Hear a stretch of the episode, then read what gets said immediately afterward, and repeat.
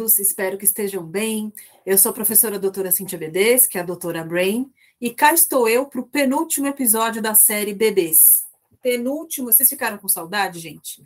Penúltimo episódio da série Bebês, com o título de Atividades de Locomoção, tá? Ah, é aula de marcha? Não, não vou falar de marcha das crianças. Vai ser o último episódio da série, que é o próximo episódio, tá? Atividades de locomoção. Bem-vindos e vamos lá criança, ela começa a querer se locomover de um lugar a outro. A partir do momento que a criança vai crescendo, os, os, os ambientes vão sendo ricos e cheios de estímulos, a criança quer pegar o objeto, quer pegar o brinquedo, quer ir para determinado local, né? E é só que ela é pequenininha ainda, ela é bebezinha. Ela vai andando? Não. Aí ela vai manifestar comportamentos ditos rudimentares, né? Que são mais simplórios, que são os, os comportamentos de locomoção. Se você for olhar no livro, na literatura, a gente tem dois grandes comportamentos de locomoção antes, previamente à marcha, que é o comportamento de se arrastar e o comportamento de engatinhar, tá? Nós vamos falar desses dois. Só que eles não são os únicos, tá? Lembra que eu comentei que os bebês não seguem regras, nem sempre, né? Nem sempre seguem regras. Então os bebês eles se locomovem do jeito que ele quer. É do jeito que ele quer tá? Então ele pode ir arrastando o bumbum, ele pode ir pulando, tá? Ele pode ir rolando até chegar lá no lugar. Você já viram um bebê assim? Tem vários, é uma infinidade de comportamentos para se locomover de um lugar a outro antes da criança passar a andar, tá? E esse, essas atividades são ótimas, gente, são ótimas, porque é uma atividade de treino, é uma atividade de preparação neuromotora para que a criança atinja a marcha. Essa atividade de treino, ela se dá principalmente numa faixa grande, que é a faixa do segundo semestre de vida, do primeiro ano, né? Então, se você pega o primeiro ano de vida, é dos seis meses aos 12 meses. Esse segundo, segunda metade do primeiro ano, ela é essencial na preparação para a marcha. A criança precisa treinar de alguma forma, né?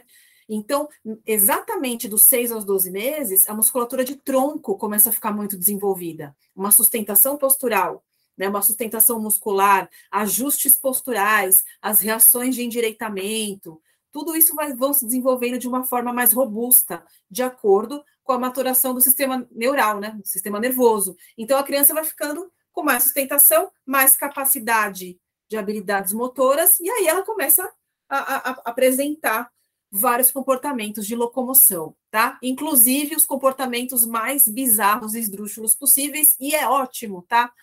Ah, mas o meu bebê ele vai rolando, ele não está engatinhando. Não tem problema, gente. Não tem problema, tá? O comportamento de se arrastar e o comportamento de engatinhar, eles são comportamentos muito importantes, muito importantes, tá?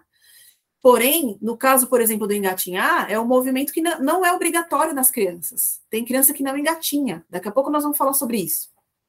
Tá? Então, o que, que importa nessa fase? Que é uma fase prévia antes dele se levantar e andar. É uma fase dele conseguir se mover entre um lugar e outro, realizar atividades voluntárias, movimentos voluntários que se manifestam em comportamentos de locomoção. Então ele quer ir a algum lugar, ele quer brincar, ele quer encontrar o papai, a mamãe, o amiguinho, né? Então ele vai querer se mover até o local. Isso é o que importa. Conseguir atingir o seu objetivo tá? Aí já vai acender uma luz amarela aqui para você, que é o seguinte: a criança que quer atingir o objetivo e não consegue, ela quer tentar, né, fazer algum movimento de locomoção e não consegue, não tem menção para se arrastar, não tem menção, né, nem para rolar, para ir de bumbum, para nada, não consegue sair do lugar, aí chama atenção para algo é, que, que nos remete a algum acometimento do sistema nervoso, ou algum acometimento do neurodesenvolvimento não necessariamente do sistema nervoso, tá? Um atraso no desenvolvimento ou alguma outra questão, tá bom? Esse tipo de atividade é uma preparação para um comportamento mais é, evoluído, vamos dizer assim, que se dá através da marcha. Então, já há um desenvolvimento maior dos sistemas cognitivos, dos sistemas né, que envolvem os, a, o sistema neuromotor de uma forma geral, a parte biomecânica, óssea, muscular, até o comportamento social, que envolve um desenvolvimento psicológico, um desenvolvimento emocional dessas crianças. Tudo isso já está imbuído né, estão imbuídos nessas atividades locomotoras, tá bom? Vamos falar agora das principais. Vou falar do comportamento de se arrastar, né? O que, que é? A criança ela usa a, a força, os seus movimentos dos braços e das pernas para se arrastar ao longo da superfície de acordo com o local que ela quer atingir, um determinado objetivo. Uma característica dessa fase, né, desses movimentos de se arrastar, é que o abdômen fica em contato com a superfície. Ela não sai dali, né? Ela fica se arrastando. O que é importante nessa fase é um controle bom de cabeça, um controle bom cervical e um controle em desenvolvimento de tronco, porque ela está usando os membros, mas ela consegue né, se levantar para ir se arrastando. Se a criança não tem controle cervical e, daí, e não consegue se arrastar adequadamente ali, lá pelos seus oito meses, né? Digno de nota, precisa procurar um profissional, tá bom? Geralmente, após uns dois meses, né, da criança estar se arrastando, então ela começa lá pelos oito, seis, oito meses de vida, lá pelos oito, dez meses, por aí, né? Claro que isso é uma faixa, nós já falamos sobre isso lá no episódio Marcos Motores. Se você não lembra, vai lá olhar, hein? Então, depois de uns dois meses, a criança tende a querer se locomover de uma forma mais independente, de uma forma mais assertiva, com um movimento voluntário mais assertivo, que é onde vem o engatinhar.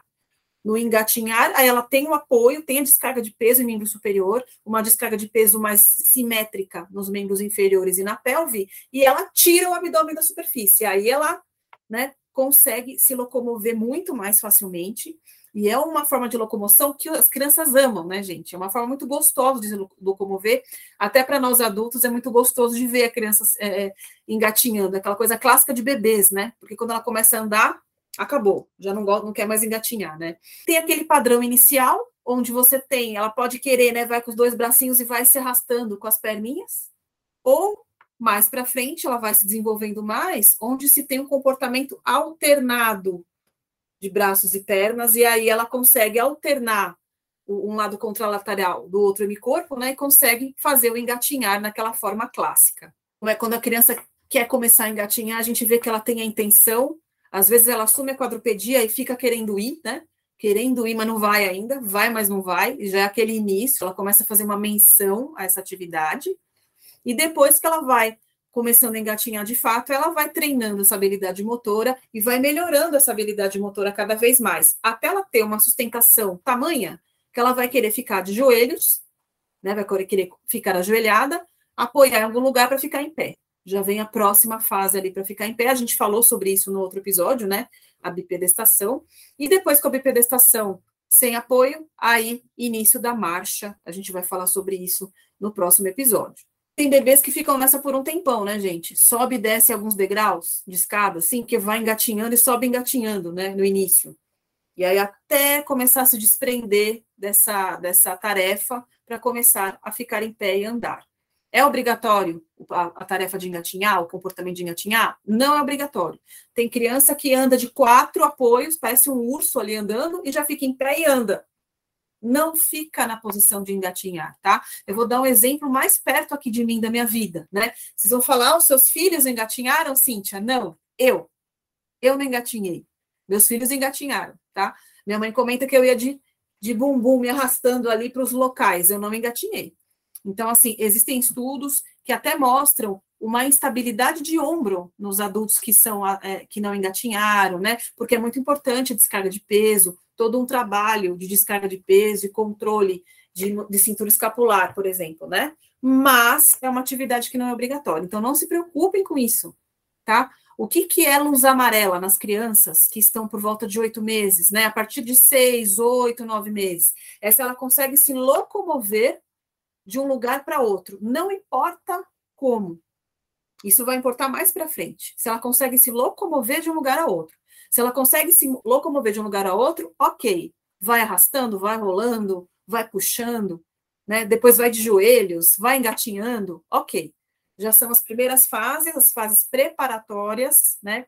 Para um posterior comportamento de marcha. E é o que a gente vai ver no próximo episódio. Tá bom, gente? Obrigada pela atenção. Até mais. Tchau, tchau.